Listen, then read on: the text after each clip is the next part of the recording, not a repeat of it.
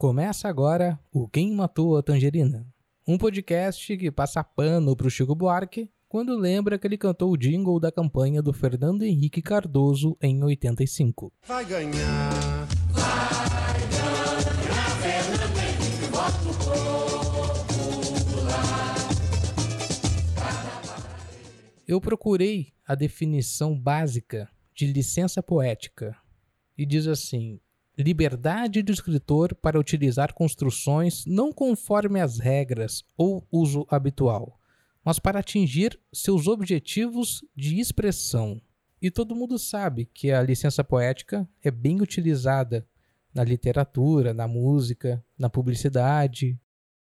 É um jeito bonito de dar uma exagerada na história, deixar a situação mais interessante, mais chamativa. Não é mentir. Por isso, o termo licença, a gente está falando de um acréscimo, não de uma invenção. Só que ao mesmo tempo, tem que ter muito equilíbrio para não valorizar demais um fato. E existem algumas pessoas que fazem isso sem precisar, por puro capricho, ou talvez carência, quem sabe um excesso de confiança, ou até mesmo deboche. Mas o fato é que eles contam e a gente, quando respeita o histórico daquela pessoa, acaba acreditando. Com uma pulguinha atrás da orelha, mas acredita. 1 milhão e 300 mil cópias. Eu tive duas propostas para filme. Tive uma proposta para botar meu nome artístico, que era Marcello. Usava como Marcello Mastroianni. Alguém recuperou no Twitter, já há alguns dias, uma entrevista do Chico Buarque, acho que para a revista Rolling Stones, em 2015, onde ele conta que o Radiohead só tem esse nome por causa de uma música dele. E ele vai além, viu?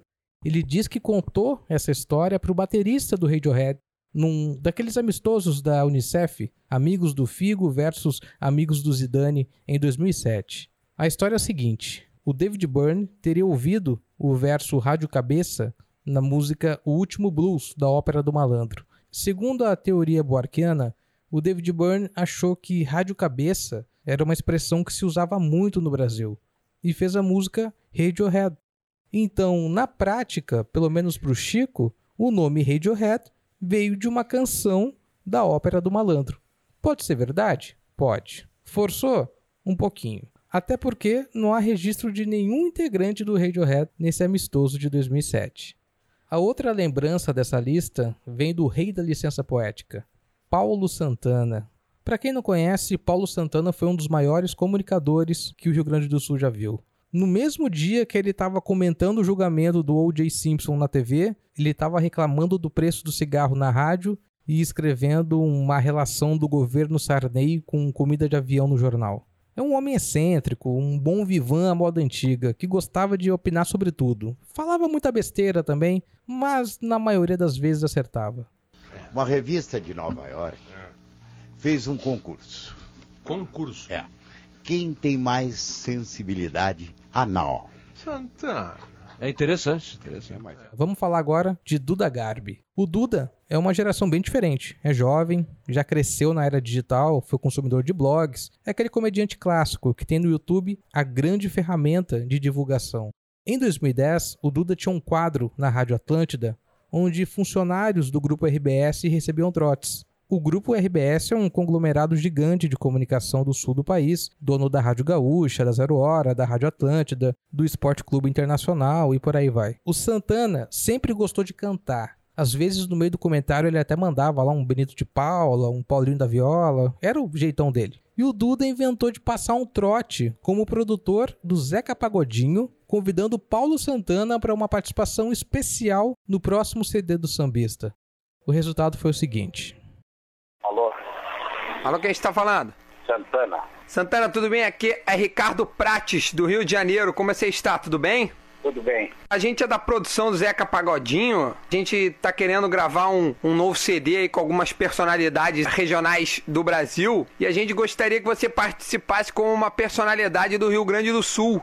Você é um bom cantor, não é verdade? Mais ou menos. Você tem vontade de gravar assim se a gente firmar essa parceria? Ah, é, não teria problema, eu acho que não. Se a gente pedisse de repente pra você cantar alguma música do Zeca, qual que você gostaria de cantar? Ah, eu não saberia dizer agora, mas depois eu escolho. Agora é que eu não estou me lembrando. A gente tem várias à, à disposição para você escolher. Faixa amarela. Você lembra dessa música? Não, não lembro direito, não. Eu não tenho nenhuma dele decorada. Eu teria que decorar. Então vou ligar começo da tarde de terça-feira. Você tem como dar uma olhadinha nesta música, faixa amarela? Vou dar uma olhada. Então está combinado. Obrigado, obrigado. Obrigado, até logo. Alô? Alô, Santana? É, Tudo bem, Santana? Aqui é Ricardo Prates, da produção do Zeca Pagodinho. Como é que você está? Tudo bem? Ah, eu tô indo aqui meio doente, né? Mas pra gravar de Porto Alegre, mandar pra nós, poderia? Mas não podia ser agora, porque eu não sei a música. E pra decorar eu levo muito tempo. Não, não, com certeza não seria neste momento. A gente poderia combinar com você uma data, certo? E aí a gente poderia entrar em contato e você gravar, É o sabe? seguinte, é DVD ou CD? É um CD, Zeca Verde e Amarelo o nome. Se é CD, eu posso até ler a letra. Exatamente. Mas o que você acha dessa música aí da faixa amarela? Você gosta? É, é, é, foi a que eu separei. Tu pedisse, né? Eu separei o disco. Você chegou a dar uma olhada na letra? Não, na letra eu não olhei, eu só escutei. E, a- e aí, gostou da letra? Bacana? Achei bacana. Você Tá tem como só cantar essa partezinha só, só pra ver co- como é que fica, tipo, vou comprar uma faixa amarela bordada com o nome dela. Vou comprar uma faixa amarela, bordada com o nome dela. Vou pedir lá, lá, vou colar lá na favela. Lá, lá, lá, e lá, lá, lá. Por aí, por aí. Santana, ficou perfeito, ficou perfeito, acho que não tem problema nenhum. Eu acho que até o tom, a gente vai achar esse tom no futuro, entendeu? Se, se puder baixar pra mim é melhor. Perfeito, perfeito, a gente vai, a gente vai fazer isso sim, não tem a menor dúvida. Vou mandar um e-mail pra você em breve com a confirmação disso tudo, perfeito? Tá, querido, faz isso pra mim. Um abraço, Santana, um grande prazer falar com você, muito bacana você participar do nosso CD, viu? Muito obrigado. Vale lembrar aqui que o Santana era uma entidade da comunicação. Mexer com ele, fazer alguma coisa que o incomodasse, era justa causa para qualquer funcionário da RBS. No dia seguinte ao trote, que não tinha ido ao ar porque o áudio ainda passava por uma edição, veio a surpresa. O Santana havia escrito na coluna dele no jornal Zero Hora. Abre aspas. Não caibo em mim de emoção. Fui convidado para cantar com Zeca Pagodinho. Fecha aspas. Imagina a reação de quem preparou esse trote. O cagaço. Como que eles iriam explicar para o Santana que não era bem assim, que era só uma piada? O Duda conta muito bem essa história, claro, porque envolve um momento importante da carreira dele. E ele diz que foi até o chefe imediato, um dos diretores da rádio, explicou a situação e perguntou: E agora, o que, que a gente faz? O diretor respondeu: A gente? Eu tô fora, se vira. E se esse diálogo realmente aconteceu, isso aí não dá pra saber. Mas que deixa a história mais interessante, deixa. Tudo deu mais ou menos certo no final das contas. O Santana foi comunicado pela alta cúpula da emissora que era só um mal entendido.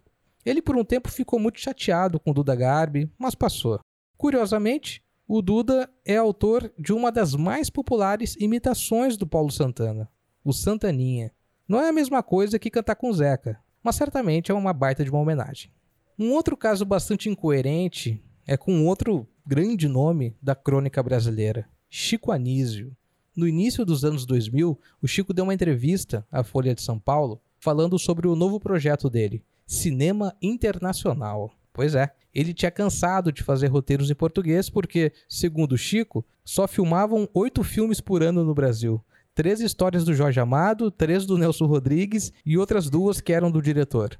Quando o repórter perguntou para quem que ele estava mandando esses roteiros, a resposta foi a seguinte: Depois de amanhã, um deles, um filme chamado Big Léo, chega ao Spike Lee. Em maio, vou ter um encontro com Robert De Niro. Vou entregar para ele outro filme. Mas não é para que o De Niro filme. É só para dirigir. Eu quero botar na cabeça dele que ele dirija. O outro roteiro, The Window, está com a Sally Field. Tenho 35 roteiros. A Sally Field que é a mãe do Forrest Gump, aquela atriz, e faz a Tia May também em um desses filmes do Homem-Aranha.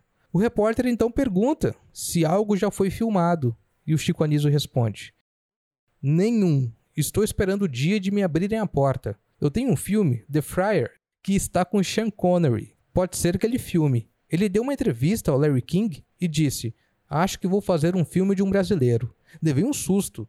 Ele começou a contar a história de um frade que chega a uma vila de pescadores na Irlanda e eu quase morri, era o meu. Pois então, quatro anos depois, no programa do Jô, o Chico Anísio falou um pouco mais sobre essa experiência escrevendo em inglês. E aí a história foi bem diferente. Parece que o mensageiro do roteiro morreu num acidente de carro antes de levar a história ao Sean Connery e que o Michael J. Fox poderia assumir outros projetos. Olha só. Como é que é essa história? americanos. Eu fiz os, eu fiz os filmes, eh, eh, não tenho inglês para fazer o filme em, em inglês, mas um amigo meu traduziu. E eu tenho um parceiro que se chama Mick Herbs Cherry, que é professor de screenplay e de direção no Hunter College e na New York University. Sim. Ele faz o, o trabalho final e torna aquele, aquele screenplay americano. E eu consegui um, um agente, porque ninguém pode Que é falar com o mais artista. difícil, é. Não pode, é, é proibido, né? E eles, eh, o Sean Connery atualmente está cobrando 10 mil dólares para ler um roteiro. E se ele gostar, aí você dá mais 9 milhões 990 mil dólares, aí ele faz o filme. Ah. Já recebeu os 10. Se ele não gostar, não devolve os 10 e, e nem o roteiro. Ah, e nem roteiro. E nem o roteiro. Então, esse Ar- Arthur, que me foi apresentado pelo, pelo Mick, eu só o conhecia como Arthur. Ele morava em Los Angeles. Aí ele pegou três roteiros e levou. E me telefonou de lá que entregou um para o Sean Connery, entregou outro para o Michael J. Fox e outro para Sally Field. E que estava voltando para Nova York. E de vir de carro. Falei, não vem de carro, não venha de carro. Vem, vem de avião, né? É. Não, mas eu vou de carro, e vem, não vem, vai, vim de carro. Dez dias, doze dias depois, ele não aparecia, eu liguei pro telefone dele e atendeu um velhinho. Eu queria falar com o Arthur, o Arthur morreu. É, numa viagem para Nova York, ele morreu, eu, eu aluguei esse apartamento que era dele. Deixa eu me dar o telefone da agência que, a- a- que alugou o apartamento. Me deram, eu liguei para a agência e a mulher não sabia nada do Arthur, só que era Arthur. Ele pagou dois meses adiantado, alugou. E eu não sei o que aconteceu com esses três roteiros. Um está com o Sean Connery, outro com a Sally Field, outro com o Michael J. Fox, que nem filma mais, né? E o, e o, o- o professor O Mick. lá? É. O menino não conhece ninguém. É mais ou menos aquilo que eu disse lá no começo. Os caras são tão geniais que não dá pra saber se é verdade, se essa história é um devaneio ou se é simplesmente um deboche. E falando em deboche,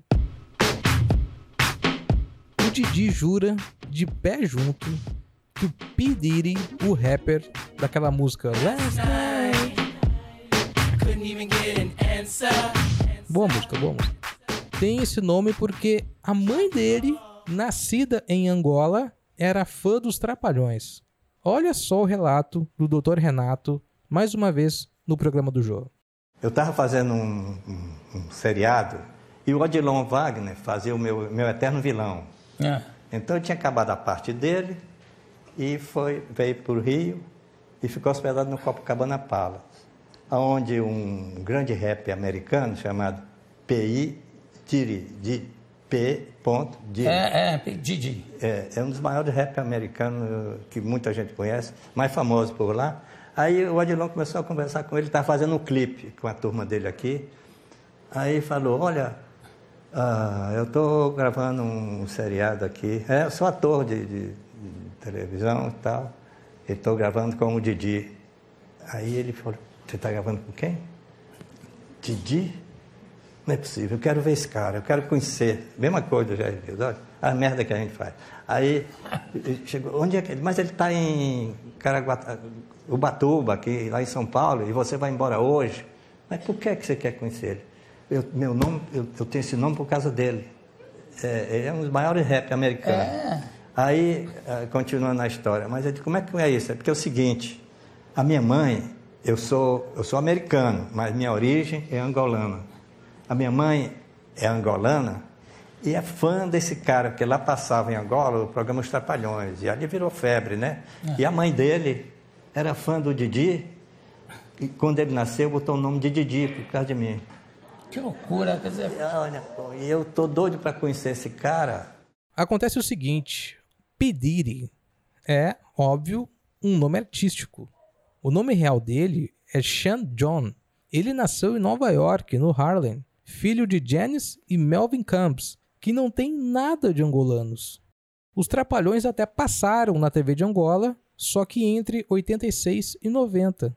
E o cara nasceu em 69. E com 15 anos, acho que ele já tinha nome. O Didi nessa entrevista só falta fazer aquele movimento com o pé que ele fazia, lembra? De quando contava uma mentira. Faltou poesia, prosa, verso e tudo mais para essa licença aí do Dr. Renato. Tá certo que um exagerinho não faz mal a ninguém. O problema é quando você acredita na própria mentira. Aí, meu velho, aí não tem vacina. E muito menos tratamento precoce.